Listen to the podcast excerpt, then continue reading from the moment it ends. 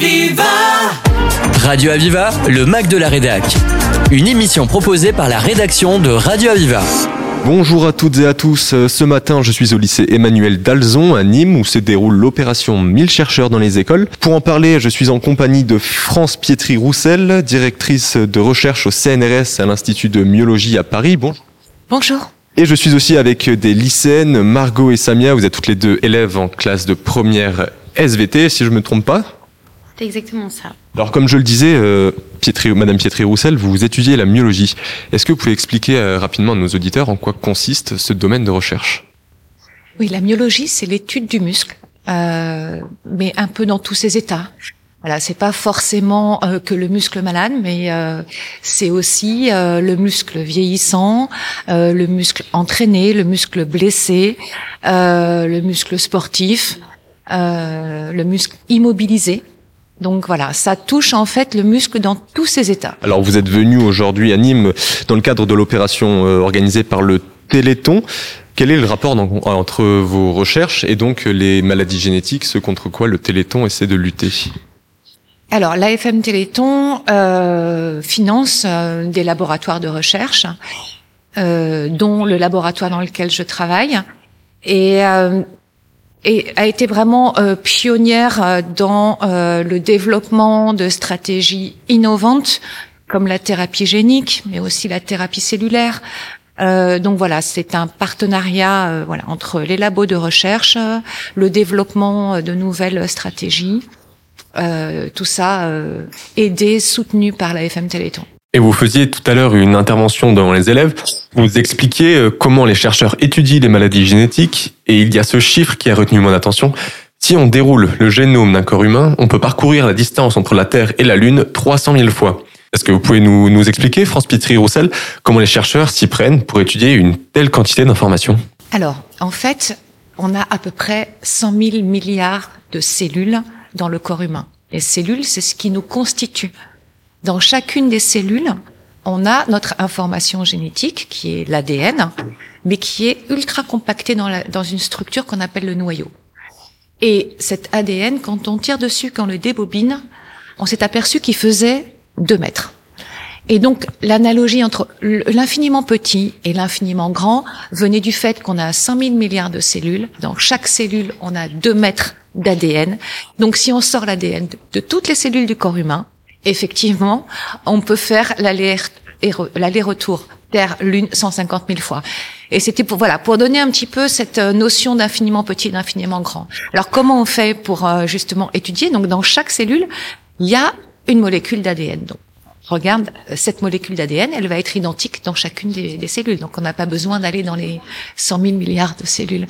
Après, ça dépend ce qu'on veut étudier aussi. Euh, chacune euh, des cellules va avoir une fonction différente. Donc, en fonction de la maladie, on va plutôt aller étudier, voilà, euh, les cellules qui sont porteurs, qui, qui peuvent être impactées par la maladie. Et alors, le, le fait de cartographier donc le génome, c'est quelque chose d'assez récent, je crois, si j'ai bien compris?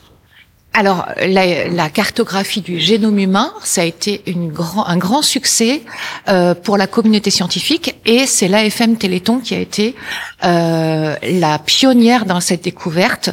Euh, qui a été entre 1992 et 1996 euh, dans un laboratoire financé par la FM Téléthon.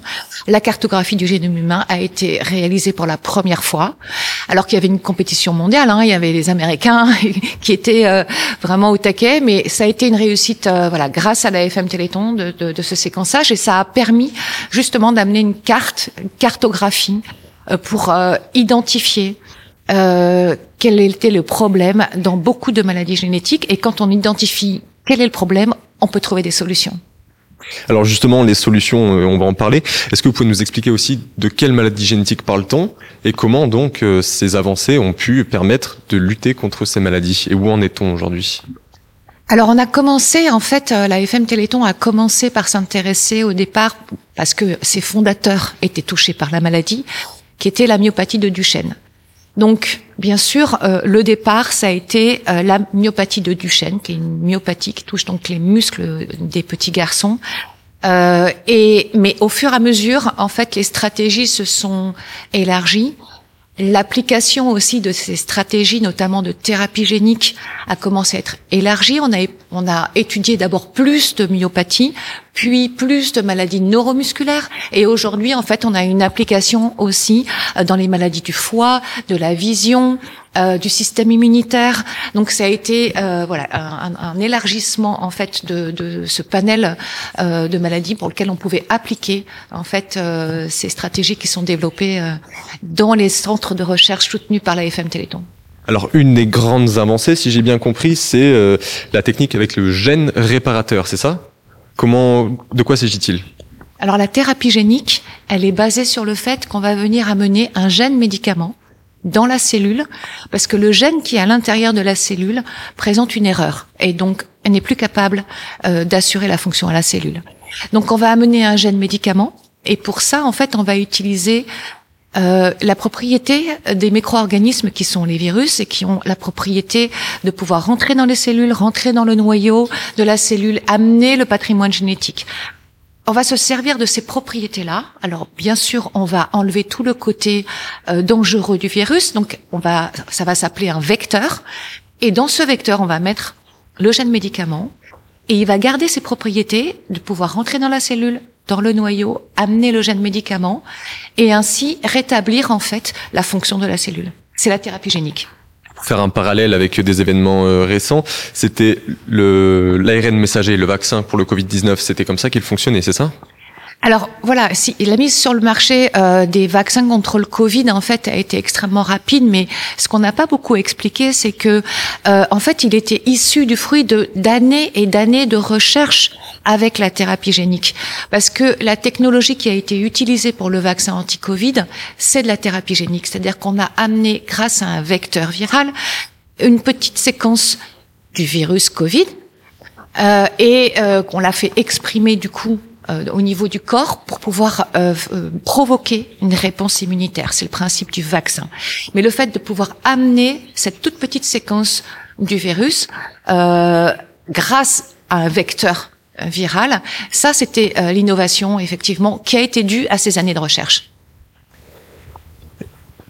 Et pour terminer, est-ce que vous pouvez nous expliquer quels sont les grands enjeux de la recherche aujourd'hui Ce sur quoi les chercheurs travaillent alors, l'enjeu, il est toujours le même. En fait, c'est vraiment de pouvoir trouver des médicaments efficaces euh, en toute sécurité euh, pour pouvoir euh, guérir euh, les euh, enfants, les adultes qui sont atteints de ces maladies génétiques.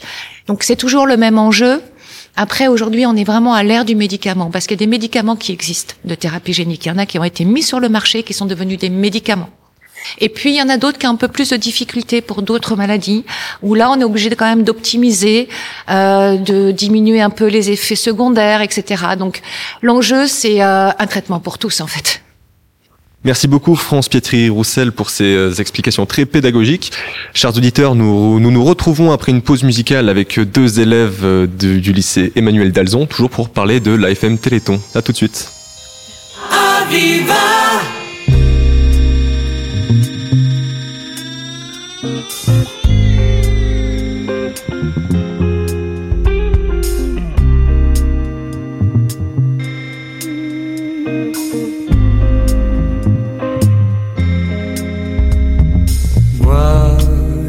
caresse ton visage sur mon écran tactile. Que reste-t-il de sauvage? Dis-moi que reste-t-il? Ouais, je caresse ton visage sur mon écran tactile. Que reste-t-il du paysage, dis-moi que reste-t-il? Adieu vieux monde adoré, adieu vieux monde adoré, une image oubliée sur un bout de papier. Quoi? Si punk, iroquois, crypto-chat, bikini turquoise, où suis-je sur la toile Ah ouais, j'appelle à l'aide, mais je ne sais ni qui ni pourquoi. Bikini turquoise, ni qui ni pourquoi. Bikini turquoise, où suis-je sur la toile? Ah ouais.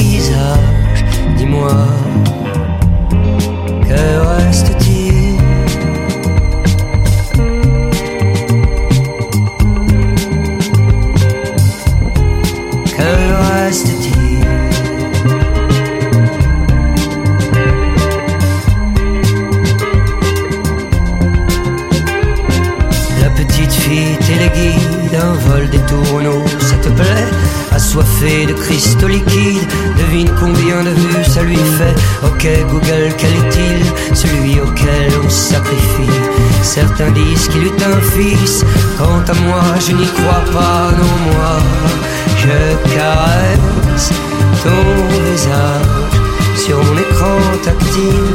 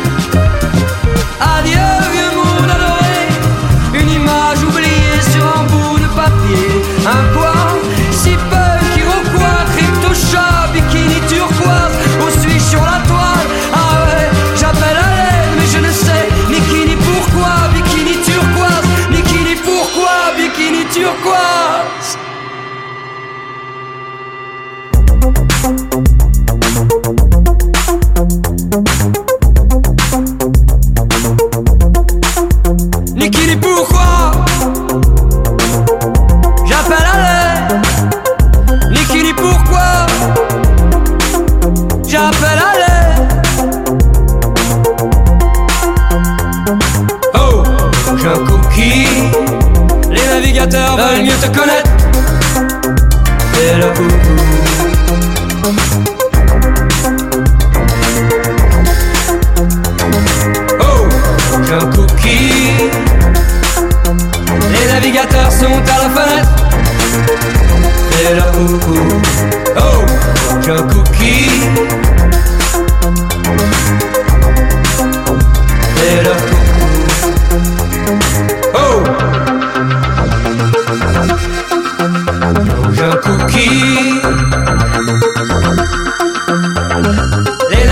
navigateurs sont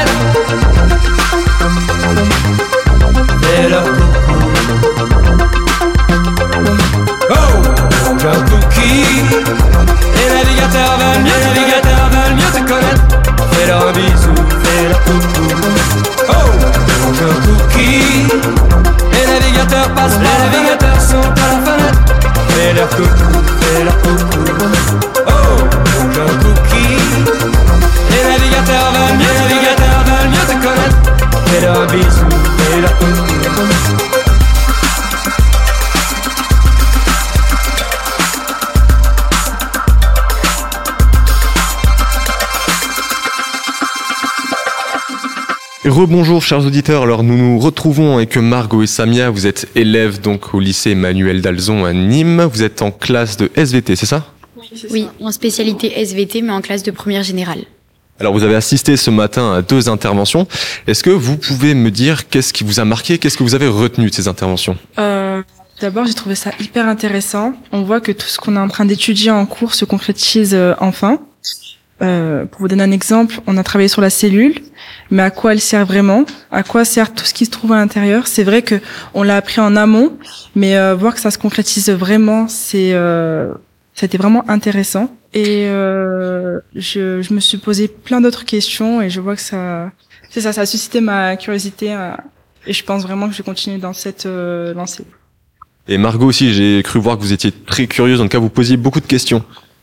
Alors oui, parce que je trouve que c'est très important de faire euh, une conjonction entre le cours qu'on a euh, avec notre professeur et des chercheurs, des gens du métier. Ça nous apprend d'autres choses différemment et euh, on se rend compte que oui, bah, tout ce qu'on apprend en cours, euh, ça nous sert à quelque chose et que dans le monde d'aujourd'hui et pour le futur de ces enfants malades, ça sert vraiment euh, à quelque chose. Alors ce sont des professionnels donc qui sont venus, Madame Pietri-Roussel par exemple. Est-ce que vous avez l'ambition de faire des études qui vous amèneraient donc dans le domaine médical ou dans la recherche? Alors oui, euh, pas forcément en tant que chercheuse, mais bien sûr euh, en médecine. C'est pour ça que du coup on prend les spécialités. Enfin personnellement j'ai pris maths physique SVT pour continuer autour de la médecine et ensuite euh, pouvoir devenir plus tard dans, dans ces eaux-là. Donc vous vous êtes senti concerné ce matin, j'imagine. Oui, vraiment. Et euh, au début, j'étais partie aussi sur des études euh, dans la santé. Et quand euh, j'ai vu toutes les recherches qu'on pouvait faire en laboratoire, j'ai trouvé ça aussi hyper intéressant. Donc, je pense me renseigner un peu plus pour pouvoir peut-être faire l'un de ces métiers. Est-ce que vous avez déjà entendu parler du Téléthon avant ce, avant ces interventions ce matin? Et peut-être, je suis certain que vous avez appris beaucoup de choses. Alors oui, on en avait entendu parler, on en avait parlé beaucoup en cours, mais à l'extérieur, c'est vrai qu'on en entend beaucoup moins parler. On sait un peu ce qui se passe, mais euh, dans la globalité, on n'a rien de vraiment précis. Et c'est que c'est sûr qu'aujourd'hui, ben, avec euh, ces ces rencontres-là, on se rend compte qu'il y a beaucoup de choses qui sont mises en place et qu'on n'est vraiment pas au courant de tout et qu'on peut justement aider et être bénévole dans euh, dans ces recherches-là. C'est vrai que parfois on sait que le Téléthon récolte des fonds, mais on ne sait pas forcément pourquoi faire. Vous êtes un petit peu plus éclairé sur la question peut-être? Euh, oui, enfin, je l'étais déjà un peu avant parce que euh, j'ai déjà participé plusieurs fois à des actions pour le Téléthon, euh, comme courir, faire des goûters, des collectes. Donc c'est vrai que euh, ça m'a encore plus appris sur le sujet. Vous faisiez donc déjà des événements. Pourquoi est-ce que vous vous sentez concerné par le sujet ou c'est simplement que vous jugez que c'est important? Euh, les deux, j'ai envie de dire. Déjà parce que je trouve que c'est bien euh, d'aider les autres, et aussi parce que euh, j'ai euh, une très bonne copine à moi et son frère est malade, et c'était le parrain en fait de notre village pour le Téléthon. Alors j'ai une question qui contourne un peu le sujet, on va dire, mais pourquoi est-ce que vous vous êtes porté volontaire pour passer à la radio ce matin? Parce que je trouve que c'est important de passer le message à tout le monde et euh, de passer notre ressenti d'élève parce que c'est vrai que c'est pas du tout la même chose quand euh, on parle avec des professeurs, des enseignants ou des adultes et que nous on dit ce qu'on ressent nous, c'est différent et c'est passé d'une manière différente aussi. Alors moi c'était pas la même chose. De base euh, je voulais pas passer, puis je me suis dit que ça va être une expérience en plus et que ça peut comme enrichir donc pourquoi pas. Eh bien merci à toutes les deux. Est-ce que vous avez un dernier message que vous avez envie de, de faire passer? Aider au maximum pour le Téléthon. Ça serait un don, un acte. On peut faire tellement de choses. Donc, euh, Merci beaucoup, merci à tous et merci à nos auditeurs de nous suivre jusque-là et bonne journée à tous. Merci, merci, au revoir. C'était le Mac de la Rédac sur Aviva. Retrouvez cette émission en podcast sur radio-aviva.com.